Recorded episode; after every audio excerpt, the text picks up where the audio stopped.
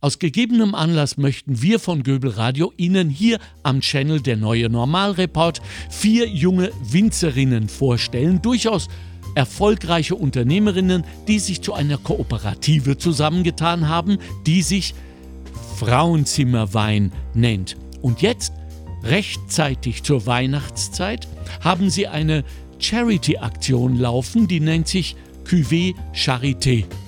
Was es damit zu tun hat, was es mit Wein auf sich hat, vier Winzerinnen mit unterschiedlichen Weinbergen und trotzdem einheitlichen gemeinschaftlichen Erfolgen, all das ist nicht nur spannend, sondern geht auch zugunsten der Frauenhäuser in Österreich.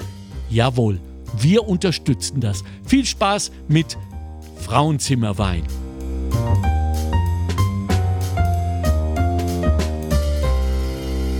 Seid begrüßt, liebe Winzerinnen. Ich freue mich so, dass das so äh, super geklappt hat. Von der Michaela weiß ich aus dem Vorgespräch, es war ein gar harter Tag. Im Keller nehme ich an, oder? Genau. Im, im Keller. Wie war es für dich, Viktoria? Ja, also ich muss auch sagen, ich bin ein bisschen durchgefroren. Ähm, von morgens, früh morgens war ich halt auch schon im Keller. Wir haben viel Etikettierarbeit. Wir hatten eine große Abfüllung. Also am Montag haben wir rund 16.000 Flaschen abgefüllt. Und der Black Friday, der ja vorige Woche noch ähm, ja. abgehalten wurde bei uns im Weingut, hat wirklich viele Bestellungen aufgestaut. Super. Also sozusagen, ich freue mich jetzt einmal kurz einen Moment zu sitzen. Ja. Ich bin auch ähm, ja. in, der, in, der, warmen Stube ein bisschen aufwärmen, rosa Wangen kriegen. Ja, Und ja, also. Aber klingt ähm, gut. Klingt ja. gut. Also zumindest wirtschaftlich klingt es gut. Na, es läuft sehr gut und sehr intensiv und da kann man sich sehr freuen. Aber ja. ähm, man freut sich schon am Ende des Tages, dass man ein bisschen dann die Ruhe und ja, das, das Entspannen auch. Sagt uns mal, Michaela, nach so einem harten Tag, was bedeutet Feierabend für Winzerinnen? Wie haben wir uns das vorzustellen? Ganz normal Netflix, Binge-Watching äh, und wenn ja, welche Serien? naja, durch den Lockdown natürlich zu Hause jetzt ja, sehr viel, klar. also Netflixen auf jeden Fall. Ähm, aber es ist meistens so, dass wir dann trotzdem am Abend noch eine gute Flasche Wein aufmachen. Mhm. Ein Freund, der dann auch bald noch kommt heute. Ähm, ja, wir werden uns dann noch was Gutes zu trinken gönnen und auch noch essen. Und äh, ja, sonst wird man natürlich gut essen gehen. Ah, ähm, doch, ne? Ja, ja, auf jeden ja. Fall. Wir, wir werden dann später noch mal ein wenig darüber sprechen, was nicht nur mich, sondern wahrscheinlich alle da draußen total interessiert, nämlich wie trinken Winzerinnen Wein und zwar eben draußen im, im Restaurant, wo ja sozusagen das ganze Ritual nicht mit Korken riechen und so. Ich rieche immer, ich weiß aber nicht, was ich riechen soll. Und ich wüsste auch nicht, was schlecht riecht, wenn ich rieche. Ich, ich habe es immer bis jetzt so wissend, nickend, mm, oh, mm, ja gut, so weitergegeben, ja. Aber ihr werdet mir das jetzt erklären. Was ist das mit dem Korken? Vicky, magst du? Oder? Sehr, sehr gerne. Also, ähm, das Naturmaterial der Kork von der Korkeiche ist natürlich eine super Möglichkeit, um jetzt Weißwein oder Rotwein eine, ein, ein langes Lagerpotenzial zu garantieren. Jetzt ist es so, dass wir Winzer darauf sehr, sehr geschult sind, wenn dieser Kork auch Fehltöne dem Wein abgeben kann. Das heißt, es kommt extern vom Kork leider auf in Kontakt mit unserem Wein. Da gibt es diesen Begriff, das heißt TCA, Trichloranisol, super chemisch. Es geht darum, dass ähm, man in der Nase so Düfte noch äh, muffig, äh, dumpf, schimmelig, also es ist halt, das liegt über den Wein drüber und es ist halt sehr schade, ähm, dass es unseren guten Wein dann eigentlich verändert. Und sozusagen ist halt dieser erste Eindruck, wenn man eine Korkflasche öffnet, ähm, wichtig, wie kann sich der Wein öffnen, sind irgendwelche Töne, die weinfremd sind. Und das wäre halt dann die, die Verknüpfung mit diesem Korkgeschmack. Ich war in Klosterneuburg in der Weinbauschule und das hat mich auch sehr interessiert, wie unser Chemielehrer darüber gespro gesprochen hat, dass auch Schraubverschlussweine einen Quark haben können. Holla. Sozusagen, ja, ein Schraubverschlusswein kann einen Quarkgeschmack haben. Und das kommt von diesem TCA. Das, das benennt ja schon Trichlor, also es ist eine Chlorverbindung. Mhm. Und das hat es leider auch früher gegeben, wo Weine im Edelstahltank gereift sind, aber halt durch verschiedene Kellerreinigungsmethoden ähm, leider dieser Geschmack in den Wein gekommen ist. Und das ist halt sehr fehlerhaft. Das ist, ist sozusagen der Wein auch nicht mehr als Qualitätswein in Verkehr zu bringen. Und äh, sozusagen tut sie natürlich viel in der Kellerwirtschaft, aber natürlich auch sehr viel in der Weindegustation und in der Sensorik. Und ja, das macht es für uns halt auch immer spannend. Es gibt halt leichte Korkweine und dann gibt es Paradebeispiele. Also auch wenn man dir dann an so einen richtigen Kork, ähm, ja, Verkorksten, sagt man, glaube ich, gell? Ja, genau. Wenn, wenn man das an Wein vorstellt, also ja. wirklich dich daran riechen lässt, das kann man sich einmal einspeichern und dann erkennt, erkennt man das ganz schnell wieder. Also äh, das, was, das Faszinierende an eurem, an eurem Geschäft ist ja, dass es mit dem stärksten aller menschlichen Sinne arbeitet, zunächst, nämlich mit, mit der olfaktorischen Fähigkeit, etwas zu erriechen, nicht? Also ich bin ja wirklich ein, ein blutiger Laie, was das angeht. Ich liebe Wein, vor allem roten, aber ich weiß nichts. Und es, es wird auch immer mehr das Universum der Weine. Äh, und wenn ich dann so manchen Konnoisseuren zuhöre, denke ich mir, das lohnt sich jetzt auch nicht mehr, dass ich da jetzt noch einsteige. Aber das mit dem Chlor, also wenn Riecht es dann nach Chlor, dieser Korken? Nicht, nicht direkt so. nach Chlor, wie okay. wenn man in einen Swimmingpool riecht, genau. sondern hat wirklich die Assoziation, dass man dumpf, muffig, also wie wenn man eine schimmelige ah, uh. ähm, auf einem Dachboden einen, ah, Teppich, ah, okay. äh, der da schon länger gelegen ist. Ja. Und äh, das sind äh, rein vom Quark hat wirklich so diese dumpfen, muffigen Töne, auch wenn man am Quark selbst riecht. Das heißt, wenn man eine Flasche Wein präsentiert bekommt, kann man sich ja genau anschauen, wie ist der, äh, der Quarken in was für einem Zustand. Aha, okay.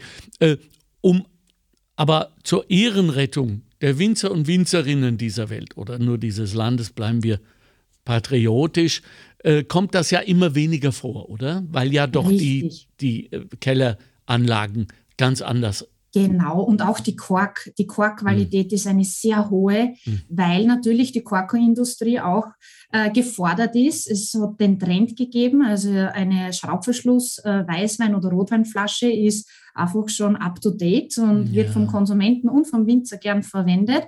Sozusagen ähm, ist, wenn man Top-Weine hat, auch in einer Top-Quarkqualität, aber die Winzer zahlen auch gutes Geld um da ähm, wirklich das zu garantieren zu können, äh, dass wenig bis gar keine Quarkbeeinflussung in ah. reinkommt. Okay, cool. Also wenn ich demnächst in einem Lokal einen, eine Flasche Wein bestelle mit einem Glasverschluss und gemeinhin gehe ich als Kunde nicht davon aus, dass ich dann an dem rieche, weil wir das ja mit Kork assoziieren, kann ich beim Kellner darauf bestehen, dass er mich den riechen lässt und kann mächtig so tun, als wüsste ich alles, nur weil ich einmal mit euch gesprochen habe. Super. Naja, Abschluss jetzt nicht unbedingt. Ne? also, nicht so. Na, es, es würde schon ein bisschen anders. Ich meine, vielleicht würde man etwaige Fehltöne schon erriechen können. Mhm. Das könnte man sicher auch auf der Kappe vom Schraubverschluss riechen, sollte der Wein irgendwie ähm, ein bisschen in die Fehlaromatik oder quasi vielleicht ein bisschen dieses, dieses erdige, muffige vielleicht haben. Mhm. Aber ja, am Quark ist trotzdem nochmal sich ein anderer Geruch dahinter, wenn er wirklich korkt. Ja. Wie, mein, jetzt bin ich ja wirklich also der schlechtesten Podcaster einer und habe vor lauter Wissbegier vergessen, euch vorzustellen. Also ihr lieben Leute, die uns jetzt zuschaut oder zuhört, ich spreche mit Viktoria Kugler aus dem Burgenland St. Margareten und Michaela Riedmüller, Burgenland Kanunturm. Und unterbrecht mich, wenn ich was. Was? Ich bin aus dem Niederösterreich. Aus dem Niederösterreich, siehst du? Ja. Schon habe ich alles falsch. Nicht, aber Kanuntum ist Niederösterreich. Ja, es klingt so burgenländisch, gell? Ja, ist an der Grenze, aber. Ja, also aus Kanuntum in Niederösterreich. Und Sie sind diese beiden anderen Winzerinnen von dieser Gruppe der Winzerinnen. Es wird schon langsam sehr kompliziert bei euch, die sich Frauenzimmer nennen. Also ich spreche jetzt mit zwei Frauenzimmern. Das würde ich mich nie trauen zu sagen, wenn das nicht euer ganz offizieller Name wäre. ja, weil es ist nicht mehr politisch korrekt und das ist auch richtig so. Aber ich nenne euch jetzt trotzdem nochmal nostalgisch die Frauenzimmer. Und ich weiß ja doch von den beiden anderen Frauenzimmern, mit denen wir schon einen äh, Podcast gemacht haben, wie das Ganze zustande gekommen ist. Ihr seid eigentlich so etwas wie ein Schulstreich. Kann man das so sagen? Ja, also genau, ein, fast ein Fachhochschulenstreich. Fachhochschulen, ja, was sein muss, muss sein, absolut. Ja, irgendwie schon, weil es steckt ja auch sehr viel Mühe dahinter, was wir halt quasi berufsbegleitend ähm, gemacht haben. Also neben der Betriebsführung zu Hause haben wir an der FH äh, Burgenland studiert, wo wir uns dann halt kennengelernt haben. Okay, und war das gleich klar? Also so ich höre von euren Kolleginnen, äh, ging ja da ganz schön die Post ab, neben, nach und mitunter auch während der Schule.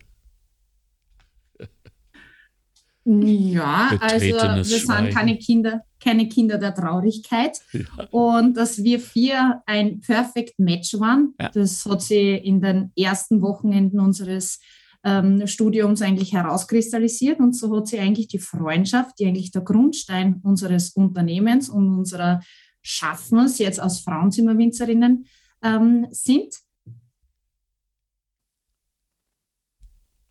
Jetzt bist du wieder da. Oh, ja, gut. Ja, herzlich willkommen. Vielen Dank. Aber ähm, wie mutig erschien euch das denn damals schon? Oder war das schon eine Zeit, wo Winzerinnen nicht mehr so exotisch waren wie noch vor, sage ich mal, 20 Jahren? Wie war das, Michaela? Naja, in dem Sinne, also auf, also mutig würde ich das jetzt nicht wirklich schließen, sondern wir haben da gesehen, es ist eine Vision, eine Strategie dahinter, mhm. ein Projekt in dem Sinn, ähm, eine Idee. Und äh, da ist nicht darum gegangen, oh, Frauen machen Wein oder sonstiges, ähm, sondern wirklich um die Idee dahinter, gemeinsam Wein zu machen und gemeinsam aus vier verschiedenen Weinbaugebieten äh, sich zusammenzuschließen. Mhm. Mhm. Also das war einfach die Stärken bündeln und gemeinsam voranzugehen und äh, gemeinsam zu arbeiten. Ja, also. Der Hauptgrund dahinter. Okay. Äh, auf dieser Cuvée-Basis, nicht? Genau. Aber habt ihr denn da eure vier Weine durchgekostet oder habt ihr da schon angefangen, ich bin Laie, bitte nicht böse sein, aber angefangen, ähm, mit Pipetten das schon so zu mixen, um zu sehen, ob da was drin ist? Oder habt ihr gesagt, wir wollen das, also wird das? Victoria. Ähm, naja, wir durch das, dass wir unsere Persönlichkeiten kennengelernt haben, hat man dann auch einen Eindruck bekommen und wir haben ja nach der Präsenzeinheit, nach dem Studium viel verkostet. Okay. Sozusagen kannten wir dann schon die äh, Handschrift jeder mhm. Winzerin und dann ist es immer die Idee, genau. die entsteht und die mhm. war im Kopf und der Geschmackseindruck da und dann waren wir uns alle vier einig, da wird was Besonderes daraus. Und dann ist es zur Pipette und zum Messkolben gegangen ja. und dann haben wir unsere Weine küvetiert. Und das war wie eine Duftwerkstatt und ein wahnsinnig spannender Prozess. Und äh, die Vorstellung ist immer so, ein Winzer hat eine Vision Mhm. Und dann geht es wirklich Schritt für Schritt, diese Vision und dann die, das, das Erkunden, dieses Geschmackserlebnis. Und wir waren halt sehr ähm, ja, begeistert von diesem Geschmack, der aus der Handschrift von jeder Winzerin, aber auch des Gebiets in eine Flasche Wein zusammenfließt. Also das war ähm, so unser, unsere Motivation. Also ich, ich, ich bin da, Michaela, wirklich sehr, sehr froh, dass ihr diesen Schritt gegangen seid, weil ähm, ich habe mich davon überzeugen können, zumindest vom Roten. Oh. Ach, und war hin und weg. Leute, ich sage das jetzt nicht, weil die Damen bei mir sitzen und, und weil ich mich reinschleime. Sie sitzen sowieso schon hier, äh, die Türen sind zu, sie können nicht mehr weg, wir machen diesen Podcast. Nein, ich habe diesen Wein wirklich getrunken und geliebt und bis zum letzten Tropfen. Bettina war ein bisschen sauer, weil sie nicht genug abbekommen hat, weil ich andauernd am Nachschenken war. Also jetzt ist mir aufgefallen, wie ihr über Wein sprecht, ist unglaublich soft, unglaublich emotional, hat eigentlich mit diesem, wie ich es mir vorstelle, wirklich beinharten Business nichts zu tun. Ich höre und lese immer wieder im Zuge von Wein von Intuition, vom Dialog der Winzerin mit ihrem Wein, von Gesprächen mit Reben bis hin zum Umarmen von, von Reben äh, und, und Gesang im Weinberg. Das heißt, die Beziehung, die ihr zu eurem Wein habt, mit allem, was dazugehört, auch zur Pflanze, ist offenbar eine hochemotionale. Äh, wie schafft man es dann denn, das Business da rein zu bringen? Anders gefragt, wenn ihr begeistert seid von einem Wein und der kommt aus irgendwelchen Gründen nicht so an, wie ihr euch das erhofft habt, Michaela. Ist das dann eine herbe persönliche Enttäuschung? Ist das ein Affront des Kunden euch gegenüber? Mm, naja, in dem Sinn ist, glaube ich, ähm, wichtig, dass man auch geduldig bleibt. Also das heißt, äh, okay. es kann natürlich oft sein am Anfang, dass irgendwie Weinstile oder der eigene Stil nicht wirklich ähm, beim Konsumenten sofort Anklang findet, aber man merkt, wenn man einfach dahinter steht und authentisch bleibt und äh, sich nicht verändert, also verändert, Veränderung ist schon gut natürlich, das ist ganz klar, aber man soll sich nicht verbiegen, weil irgendwie, wenn das Herz für was schlägt, dann muss man halt auch den Weg gehen. Ähm, und wenn man das dann authentisch rüberbringt und merkt, okay, manche Dinge brauchen ihre Zeit, ja. Dann ist es absolut in Ordnung und man merkt auch, dass man dann auch mit Kritik oder Feedback ganz anders umgehen kann. Hochinteressant. Das ja. heißt, die Authentizität eines Weines ist auch eine, die die Winzerin stolz verweigern lässt, irgendetwas an dem Wein zu verändern, nur weil er jetzt ein paar Abnehmern nicht schmeckt? Sehe ich das richtig? Oder Großabnehmern? Wird es ja, dann eng? Ich glaub, ähm, ja, ich denke schon. Wirklich. Also wenn jetzt so ein Großvertrieb kommt, einer von den beiden Großen, ne, Rewe, Spar, und sagt, äh, meine Damen, wunderbar, aber bisschen mehr, ich weiß ja nicht, ja, Blaubeeren oder Pfirsich oder was da bei euch als, oder im schlimmsten Fall Zucker. Ähm, und, und wir könnten verzehnfachen. Was sagt ihr? Victoria, was sagst du? Ja, es ist immer sehr spannend, ein Feedback zu bekommen. Mhm. Und ein Feedback, egal ob es ähm, dann ein positives oder doch ein kritisches oder ein negatives Feedback ist, ist extrem wichtig. Mhm. Aber man muss schon auch sagen, der Geschmack ist was Individuelles. Ja, Ein Einkäufer kann natürlich für eine gewisse Zielgruppe sprechen. Und wenn man dann aber auch nicht zu dem passt, dann ist es wichtig, sich auch authentisch zu bleiben, zu sagen, okay, dann ist mein Wein für äh, diese Art der Positionierung äh, einfach nicht passend. Aber ähm, wer, wer sagt, dass nicht ganz, ganz viele Kunden den Wein auch gut finden, schwärmen, total ins, ähm, ja, so, so vertieft in den Genuss sind. Also sozusagen ist die Spielwiese der Winzer immer eine, ja, ist eine sehr breit gefächerte und da hat vieles eine Berechtigung. Ja. Aber ähm, wir Winzerinnen sind natürlich sehr open-minded, wenn man äh, sich austauscht über Wein und auch dankbar über ein Feedback, aber man kann schon auch auf sich selbst ein bisschen stolz sein und, und darf, man darf sich da nicht so jetzt unterkriegen lassen, weil cool. ähm, natürlich, so wie du das angesprochen hast, wenn du Big Business ähm, mit einem gewissen Druck verknüpft hast, da ist es immer äh, ja, ein, ein, ein, ein, ein Weiterentwicklungsprozess. Aber man, man hat äh, schon sehr viele ganz tolle Beispiele auch, die sich treu bleiben. Ich glaube, um das geht es, weil wenn an selbst der Wein sehr gut schmeckt und man da eine ganz große äh, Konsumentengruppe, Kunden hat, die genau das Gleiche denken, dann ist das eine super Sache. Sag, zuhören, kritikfähig bleiben, nichts persönlich eitel nehmen und aus der Lernfähigkeit besser werden. Das klingt mir alles nach sehr weiblichen Attributen. Äh, kann es sein, dass ihr da jetzt schon den Winzern etwas voraus habt? Trau dich. Ja, sind wir stolz ja, auf uns. Genau. Also.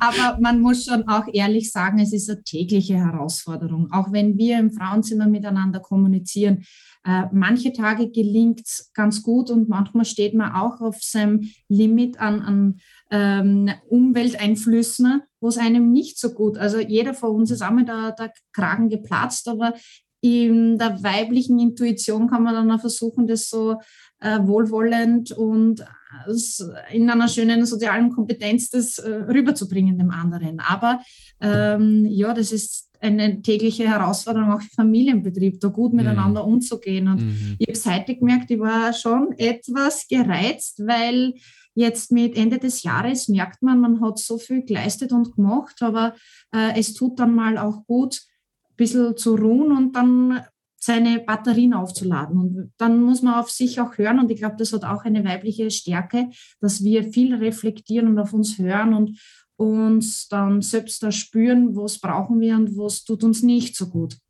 Da seid ihr ja grundsätzlich schon viel, viel besser weil einerseits habt ihr nicht dieses saublöde Indianergetue von uns, die ja angeblich keine Schmerzen spüren. Ja, äh, ich äh, bin nicht verletzt, da hängt schon mein halber Arm runter. Ich bin nicht verletzt, weil ich das äh, als unmännlich empfinde.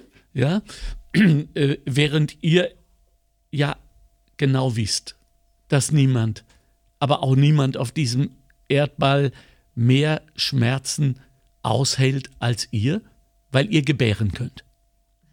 Ja? Also allein daraus ergibt sich doch schon ein Vorteil. Michaela, wie ist das denn, äh, wenn dann die Diskussion losgeht? Ihr seid ja nun mal die Frauenzimmer mit vier Erfahrungen, vier Geschichten und vier, ja, ähm, individuellen sensorischen Voraussetzungen um es mal so zu sagen.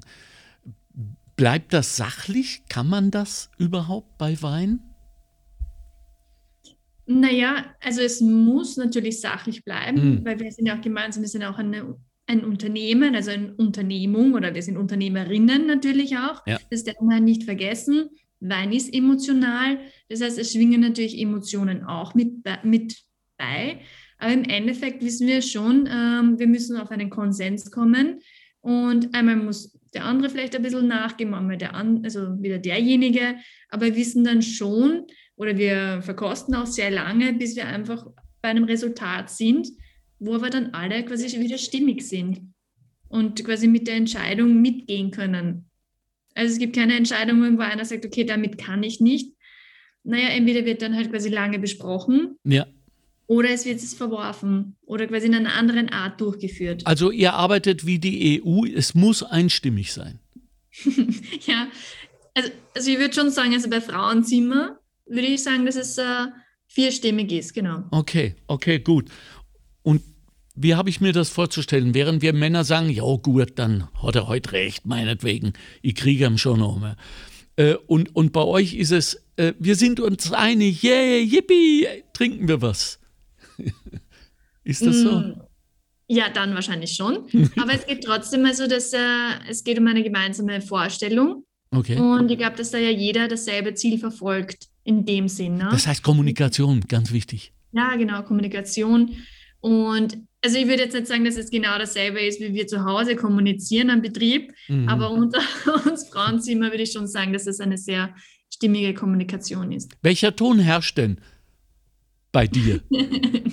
zu Hause herrscht, äh, ja, herrschen verschiedene Töne, das ist ganz klar.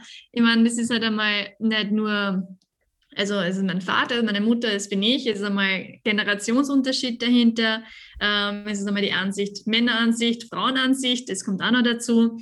Also da wird schon dann manchmal ein bisschen, ja, wie war, dynamischer. Wie, ja, lebendiger. ja. Wie, wie, wie war denn die Übergabe? Die Übergabe, ja. Ähm, ein sehr spannendes Thema. Ja. Es, ähm, es, funktioniert jetzt schon ganz gut, muss okay. ich sagen. Am Anfang war es, glaube ich, eher schwieriger für meinen Vater zum Beispiel. Was natürlich äh, ist, oder? Ich weiß nicht, vielleicht, ja. Also ich, ich glaube, in, in, in diesem Fall ist das in meiner Vorstellung unvermeidlich, weil mhm. bei dem wenigen, was ich jetzt schon gelernt habe, erscheint mir ja euer Handwerk ein solches zu sein, das unglaublich viel emotionales Engagement, Neugier, Leidenschaft, ähm, all diese hochemotionalen Qualitäten verlangt. Und dann kommt jemand daher und sagt, na, anders. Ne, genau, das machen wir bald alles anders, ne? ja, ja. Ähm, ja, es ist sehr spannend. Ähm, ich glaube, man muss das auch, wie vorher gesagt, auch hier ist der Faktor Geduld mhm. sehr wichtig, ist genauso wie mit den Konsumenten oder mit der Zielgruppe, mit Weinstilen, ist genauso wie wenn, ein, auch wenn Betriebe übergeben werden. Auch hier Generationsarbeit äh, ist genauso mit Geduld verbunden. Victoria, äh, geh mal ein, ein wenig zu deiner Rechten verschieb mal deinen Kopf, sodass wir dieses wunderbare Bild dort hinten, was sehen wir? Schilder mal. Ja, also meine Familie. Ja. Und ich wurde in einen Familienbetrieb hineingeboren und habe ähm, mit meinen zwei Geschwistern, meine Eltern heißen Maria und Josef.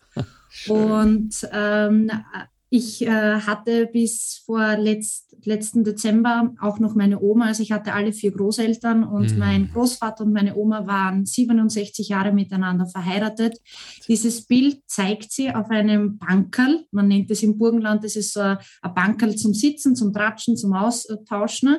Und wir stehen um die beiden, um das Bankerl. Wir haben auch unseren Golden Retriever dabei, der unsere Familie sehr bereichert. Also es ist mein Hund. Ich habe eine riesen Freude mit ihr. Und ja, viele Kunden und äh, Leute, die auf unserer Website sind oder halt auch ähm, dieses Familienbild sehen, spüren diesen Verbund ja. Und den, der, der wird bei uns auch täglich gelebt. Also wir sind jetzt äh, drei Generationen unter einem Dach. Wow.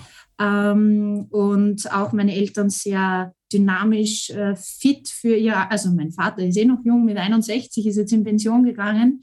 Und so wie es äh, Michaela auch beschreibt, das ist halt viel ähm, ein Lernprozess. Und natürlich, wenn so viele Personen zusammenkommen, ist ist äh, Potenzial für Gefühl und Werken und Emotion ja. sozusagen. Ähm, ich bin aber ja sehr, sehr froh, dass ich die alle um, ein, um mich herum habe. Und ähm, ja, das ist halt, wenn ich diese Familienbilder ansehe, da geht mir das Herz auf, weil ähm, es wirklich schön ist. Wir haben da einen, einen Ort gewählt, am Blick am Neusiedlersee. Ja. Und ja. Schön. Und diese Übernahme ist ja einerseits, wie Michael es gerade so eindrucksvoll beschrieben hat, nicht ganz friktionsfrei, kann, kann es auch nicht, ist es auch nicht in anderen Wirtschaftsbranchen.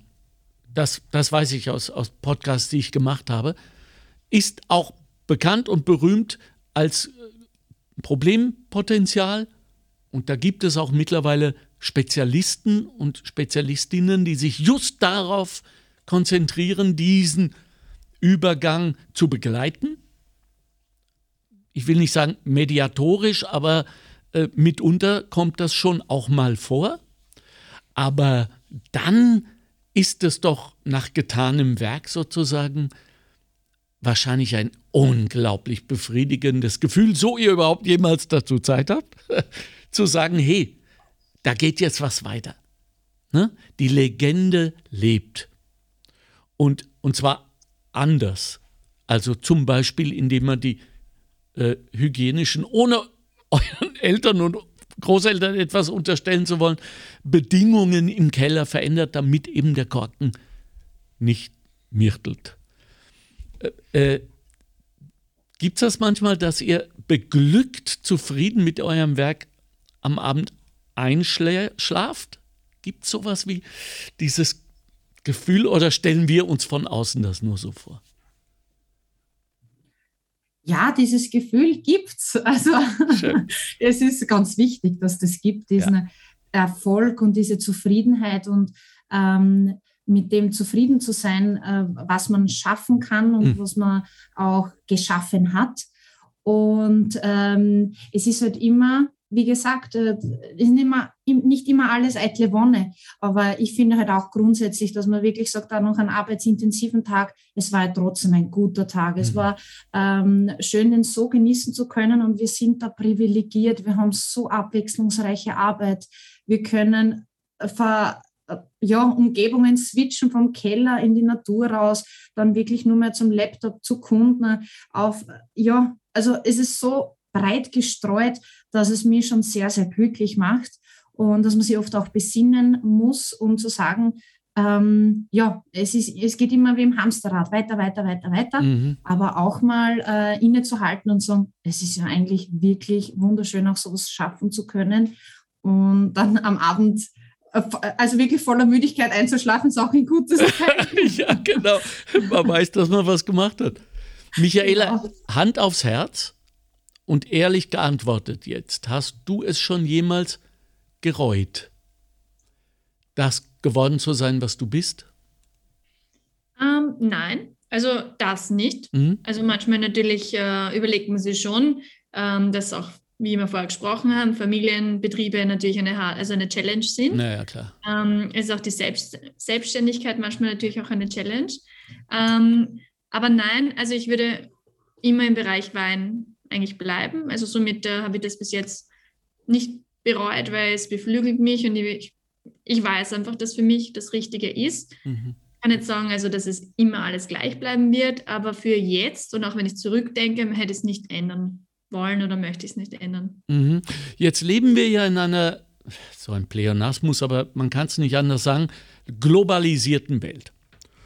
Und das heißt, äh, unsere Märkte sind schon lange nicht mehr national, sondern in jedem Fall paneuropäisch und demnächst natürlich auch wirklich und wahrhaftig erdumspannend. Das heißt, es ist heute möglich, Wein äh, aus dem Burgenland, aus Niederösterreich, aus Kärnten, wie in eurem Fall auch, mit den Winzerinnen nach China zu liefern. Ja?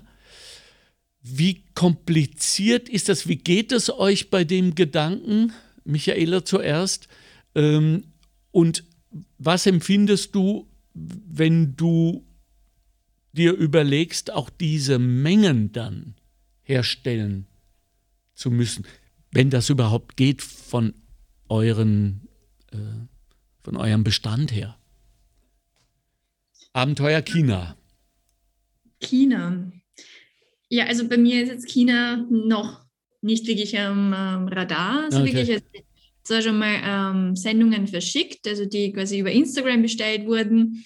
Ähm, wow. Aber, also ja, das war aber sehr, sehr, äh, ja, es war nicht so leicht mit Zoll und so. Also das heißt, äh, das war schon, sind schon sehr viele Kosten aufgekommen.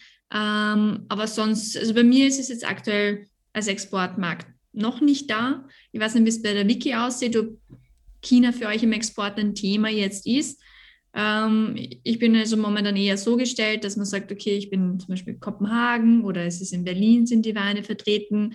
Ähm, ich glaube, wir werden mal eher so weiterarbeiten und dann mal schauen, was sich da weiter ergibt. Wie, wie ist es bei dir? Ja, also China ähm, haben wir schon eine Geschäftsbeziehung über viele Jahre aufgebaut. Hört, mit hört. Einer, mit der Botschaft in Deutschland. Wir haben einen Sankt Margaretner, der hat eine Schwester in China und es hat sich einfach durch äh, ja, einen Kontakt ergeben. Und ich durfte schon auf unsere Flaschen ein chinesisch, also ein Mandarin-Etikett ähm, labeln super spannend, den ganzen Prozess mitzumachen, ja. aber ja, mit viel, ähm, ja, auch Nerven verbunden, ob es Gesundheitszeugnis ist und, und viele andere äh, Dokumente, aber es war sehr spannend und ich habe mich sehr gefreut. Und das Burgenland ist halt auch für Süßwein bekannt und da sehe ich demnächst halt auch ähm, die Chance, nicht Riesenmengen zu liefern, sondern halt einfach hohe Qualität und ganz besondere Produkte auf einem gewissen ähm, Markt oder ähm, ja, Platz, weil ganz China kann man, können wir nicht beliefern, aber die ein oder anderen äh, Geschäftsbeziehungen sind auch spannend, wenn mal fünf Paletten im Jahr gehen und das auch 660 Flaschen ist einmal ähm, ein guter Anfang gewesen und cool. wir haben grüner Wettliner und auch einen burgenländischen Merlot nach China äh, exportiert und ja, jetzt also eine, ist es eine kleine Menge. In China sind ja immer noch ein paar hundert Millionen. Das muss ja. man auch mal sagen. Also ein un unbekannter Ort Nangtong. Dort wurde der Hafen, dort musste ich das äh, managen, dass die Paletten gut ankommen, dass die geschützt vor Hitze sind. Das heißt, beim Transport einige Hürden, die man da überlegen muss. Natürlich, wenn man einen neuen Markt erkundet, ähm, ist man nicht auf alles gleich vorbereitet. Und dann ist es gut, äh, Expertise und dann ein Austausch unter Winzerinnen, unter Kollegen, ähm, dass man dann auch das gut äh, lösen kann. Ja. Ähm, jetzt hätte ich gerne von euch gewusst, wo es hingeht mit dem Wein. Und das frage ich jetzt als Konsument. Michaela, seit dieser Krise, ich habe auch mit den anderen beiden Damen darüber gesprochen, von der ja nun ein ganzes Land und noch viel, viel mehr überzeugt sind, dass es, so zynisch es auch klingen mag, das Beste war, was dem österreichischen Wein je hätte passieren können, vor allem dem Rotwein. Der war ja vor der Glykolkrise quasi non-existent. Mhm. Ja, und ähm, da hat sich unglaublich viel getan unter, ja, sagen wir mal, Zwang, Druck. Es musste ja etwas passieren. Ja? Äh, das heißt, der österreichische Wein per se ist wandlungsfähig, lernbereit. Das bedeutet aber auch, dass es eine Zukunft gibt, die wir vielleicht als Konsumenten noch gar nicht kennen. Ihr, die ihr ganz nah dran seid. Was ist die Zukunft des österreichischen Weins und Utopien sind auch erlaubt. Naja, also wir müssen ja jetzt einmal auch davon ausgehen, dass wir jetzt auch die natürlich die Corona-Krise genauso hätten haben. Richtig, richtig. Und, oder in einer äh, Pandemie in dem Sinn stecken, auch wenn keiner das Wort Pandemie mehr hören möchte. Ähm, aber man kann schon sagen, dass äh, ob man jetzt sagen, das war der Weinskandal, es hat sich sehr viel geändert. Wir haben jetzt die Situation einer Pandemie, wir waren vorher komplett im Aufschwung. Ähm, es ändert jetzt sehr viel, es gibt Umdenken. Das heißt, wir müssen, haben genauso schnell äh, reagieren müssen, ähm, auch wir Winzer.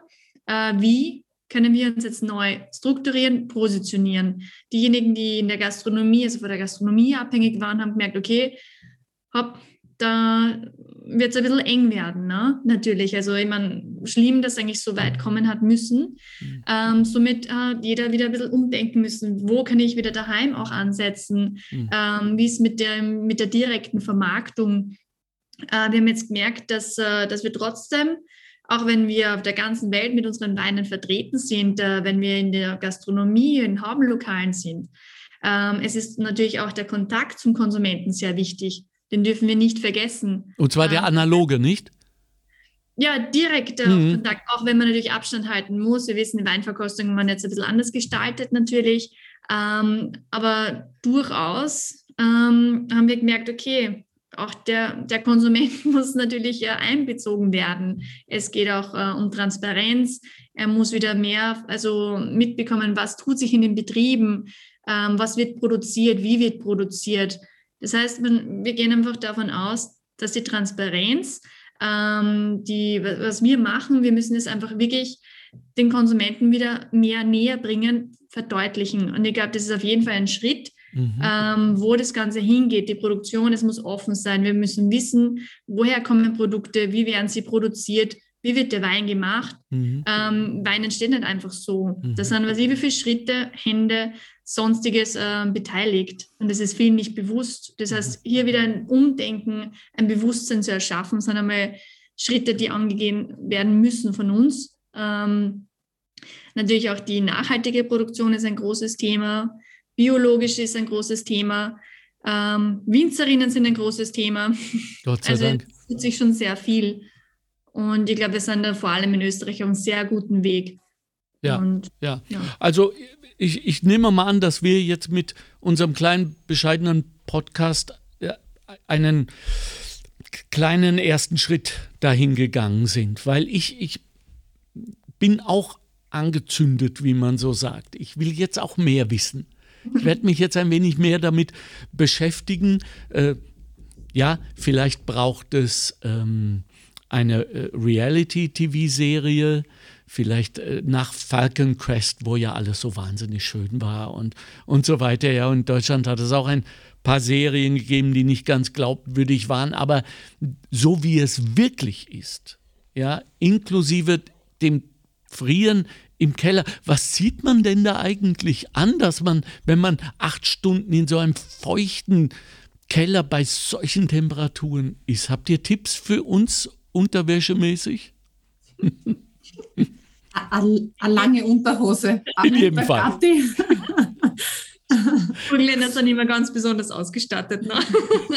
ja, also Moonboots, also wirklich warme Socken und dann vor Unterleiberl ähm, ja, ganz warmen Westen, aber wichtig ist es halt, dass man es in den Zehen auch warm hält und mhm. dann gerne eine Strumpfhose oder lange Unterhose für die Männer und der Gatti.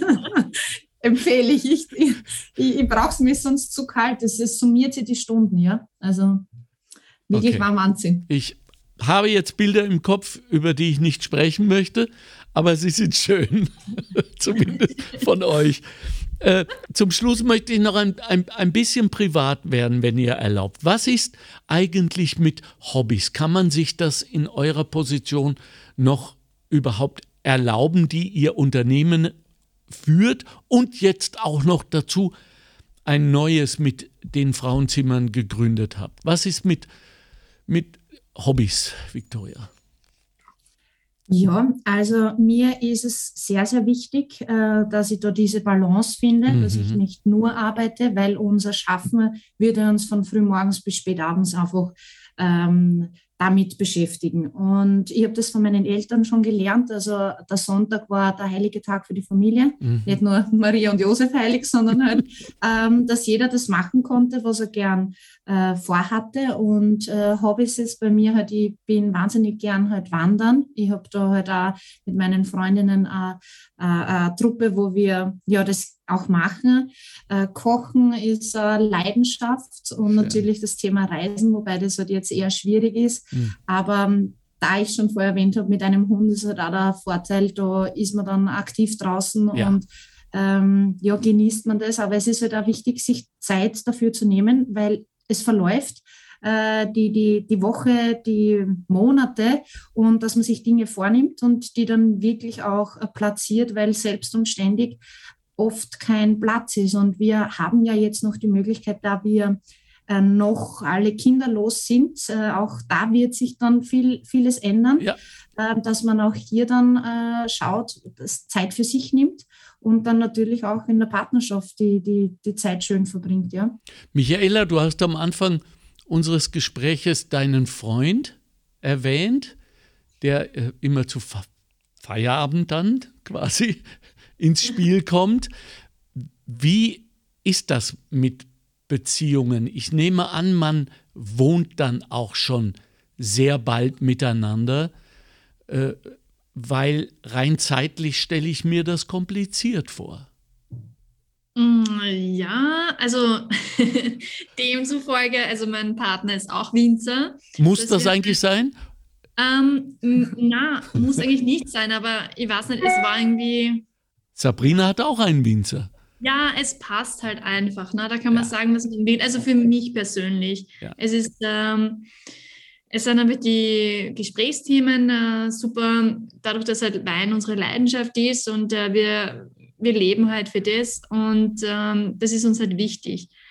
Ähm, wir haben natürlich auch andere Themen, verstehe es auch, wenn man nicht nur über Wein reden will, aber es nimmt schon sehr viel Platz ein ja, und ja. verbindet uns in dem Sinn auch. Okay. Äh, hast du ein, ein Hobby, über das du sprechen möchtest? Mm, ja, also ja. ich gehe sehr gern wandern, genauso. Ähm, Reisen ist mir sehr wichtig, aber in dem Sinne war für mich Reisen immer sehr wichtig, äh, weil ich auch den Weinbezug hatte. Das ist jetzt der, der, der, genau. Das ist unser Studiohund, der Aki. Also. Der wird gerade abgeholt. Dankeschön. da geht dir das Herz auf, gell, Victoria? Ja, meine Hündin sehe ich im Spiegel, das hat sie jetzt da, das Spiegelbild, die ist ganz äh, ja? gleich erweckt worden. Ah, schau her, vielleicht bringen wir die mal zusammen. Das gibt schöne Kinder. Meiner ist ein spanischer Wasserhund, ein ganz ein süßer. Oh, also vielleicht, schön. ja, brechen wir das. Entschuldige, Michaela, du warst unterbrochen. Ah, also ah, ja. wandern, gell? Äh, genau, ähm, natürlich ist Reisen, auch wie die Vicky gesagt hat, äh, sehr wichtig und ähm, mache ich auch sehr gerne. Ja. Natürlich immer mehr, wenn auch äh, Weinbezug vorhanden ist. Es taugt mir halt dann noch mehr, wenn ich weiß, ich kann mir Weingärten anschauen oder andere Weingüter. Das ist halt dann nochmal so ein Aspekt, wo ich sage, okay, das hat nochmal den Mehrwert auch für mich. Ja, cool. Dann äh, habe ich jetzt schon wieder sehr, sehr viel mehr gelernt und ich sage euch was. Ich habe mich gerade überprüft.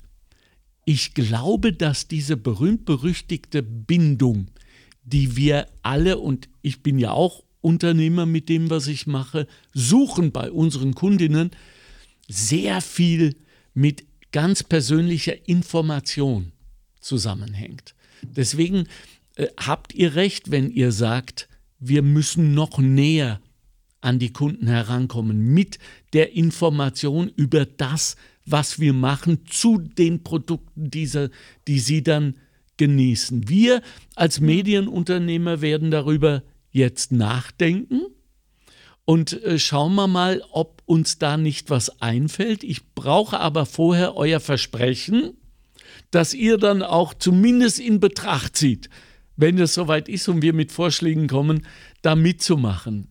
Also das, was ich jetzt erfahren habe von euch, äh, das ist überzeugend. Machen wir das äh, und übersetzen es dann halt auch in Mandarin. Meine Güte, dass die Zahlen dann auch stimmen für den Aufwand. Vielen herzlichen Dank. Danke für eure Zeit heute Abend. Äh, gerade in diesen schweren Zeiten wir sind gerade wieder mitten im Lockdown und haben alle drei keine Ahnung, ob er jetzt dann zum vorgegebenen Datum wirklich vorbei sein wird. Die politische Landschaft war schon bis heute turbulent genug, ist noch mal ein wenig turbulenter geworden, mhm. ja, weil äh, Kurz nicht mehr will. Äh, das ist der Unterschied äh, zwischen Berufspolitikern und Winzerinnen. Winzerinnen dürfen nicht mehr wollen, sondern das geht weiter. Wahrscheinlich habt ihr auch ein bisschen mehr Freude an eurem Beruf als so manche Politikerin, aber das wäre ein anderer Podcast. Danke euch für, für, für eure Gespräche, für eure Dialoge mit den, mit den Reben. Danke, dass ihr so geduldig seid, wie ihr es offenbar sein müsst. Vielen, vielen herzlichen Dank für eure Intuition. Es schmeckt so gut diese Intuition. Und, äh, ähm, und danke für diesen Dialog. Einmal nicht zwischen Winzerin und Rebe oder Traube, sondern zwischen Menschen, die Wein lieben. Und äh, ich hoffe, es war nicht der letzte Podcast, den wir machen über Wein. Ich wünsche euch alles erdenklich Gute. Eine, eine letzte Frage beziehungsweise eine, eine letzte Aufforderung, weil es so wichtig ist. Ihr seid gerade mitten in einer fantastischen Aktion, nennt sich Cuvée Charité, allein dieser Name äh, ist großartig und mehrere Kartons wert, liebe Leute, die uns jetzt da draußen zuhört. In, ähm, in dem Zusammenhang äh, Cuvée mit Doppel-E, Bindestrich, Charité mit einfachem E, .at, habe ich das richtig gesagt? Mhm. Ist die Adresse. Ja. Erzählt doch noch mal ganz kurz, worum es euch da geht. Vicky, magst du? Also wir, wir zwölf Winzerinnen haben uns zusammengeschlossen und ein ganz tolles Weinpaket kreiert. Ähm, der Spendenbetrag geht an die autonomen Frauenhäuser, weil wir äh, zwölf Winzerinnen uns gegen die Gewalt an Frauen jetzt äh, aufmerksam machen wollen. Ähm, ja. Es gibt da die Möglichkeit, ein Dreierpaket zu bestellen und auch einen Zwölfer Weinkarton. Und da wir ja ein gewaltfreies Leben führen können, mhm. wenn wir uns umso mehr einsetzen, um Frauen und auch deren Kinder zu unterstützen, ähm, damit äh, eine Aufklärung, eine Aufklärung in Schulen passieren kann, ähm, da dieses Thema eigentlich unerträglich ist und äh, leider auch jetzt bis Ende des Jahres 2021 äh, so viele Frauen mit Gewalt konfrontiert sind, machen wir uns stark. Und wir würden uns jetzt ganz, ganz stark freuen, wenn wir mit unseren Weinpaketen da viel Spendensumme zusammen äh, bekommen, damit äh, man da wirklich in Österreich auch angreifen kann und haben da eine ganz tolle Unterstützung mit den autonomen Frauenhäusern und sind stolz. Und dieses Paket ist jetzt noch im Dezember bestellbar. Und ähm, ja, für alle weiteren Fragen über die drei äh, Winzergruppierungen und die zwölf Winzerinnen kann man da, wie gesagt, auf dieser Website viel erfahren. Und äh, auch jede Winzerin steht dafür offene Fragen äh, zur Verfügung. Und ja, es ist eine Synergie und wir Frauen stehen zusammen und möchten da einfach auch äh, was bewirken. Und ich glaube, das ist uns mit dieser ähm, karitativen Zweck, Weingenuss und auch noch helfen zu können, äh, sehr gut gelungen. Und äh, wir freuen uns ganz viel Wein da in Österreich auch in den Paketen zu verschicken und somit auch dann viel Geld für diese Frauenhäuser sammeln zu können. Großartig. Und mir fällt ein, die Ratlosigkeit mit der wir Männer, die wir äh, nicht gewalttätig sind gegen Frauen, manchmal diesen Ereignissen, und ich glaube, wir gehen auf 30 zu, nicht? Mhm. In, in, in, diesem Land, in diesem Jahr, gegenüberstehen. Die hat jetzt eine Antwort. Zumindest können wir jene unterstützen, wir Männer nämlich, jene unterstützen, die sich leider immer noch mit den Folgen von dieser Gewalt beschäftigen müssen, nämlich die Frauenhäuser. Und, äh, äh, und andererseits müssen wir, äh, liebe Jungs, anfangen miteinander zu sprechen. Und zwar nicht nur über das Business oder Porsche oder andere männliche, abgeleierte Themen, sondern wirklich über die, die jetzt anliegen, um vielleicht den einen oder anderen Fall zu verhindern, weil wir uns einfach anbieten und sagen, hey, wenn du Probleme hast, rede doch zuerst mit mir. Und äh, vielleicht gibt es einen Weg. Seid bedankt dafür. Und Männer, äh, Betroffenheit hat jetzt einen Ausdruck und der heißt mindestens drei Zwölferkartons bestellen unter cuvée-charité.at. Geile Aktion, super. Danke, dass es die Winzerinnen gibt. Danke, dass es die Frauenzimmer gibt. Und danke, dass ihr uns heute ein wenig Zeit gewidmet habt. Alles erdenklich Gute. Wir sehen uns bald. Ich drohe, ich komme. vielen, vielen Dank. Okay. Dankeschön, Alexander. Ciao, Viktoria Kugler und Michaela Riedmüller aus Niederösterreich. ja, genau. ciao, ciao, ihr Lieben. Schönen bye, bye. Abend. Tschüss. Auch. Tschüss.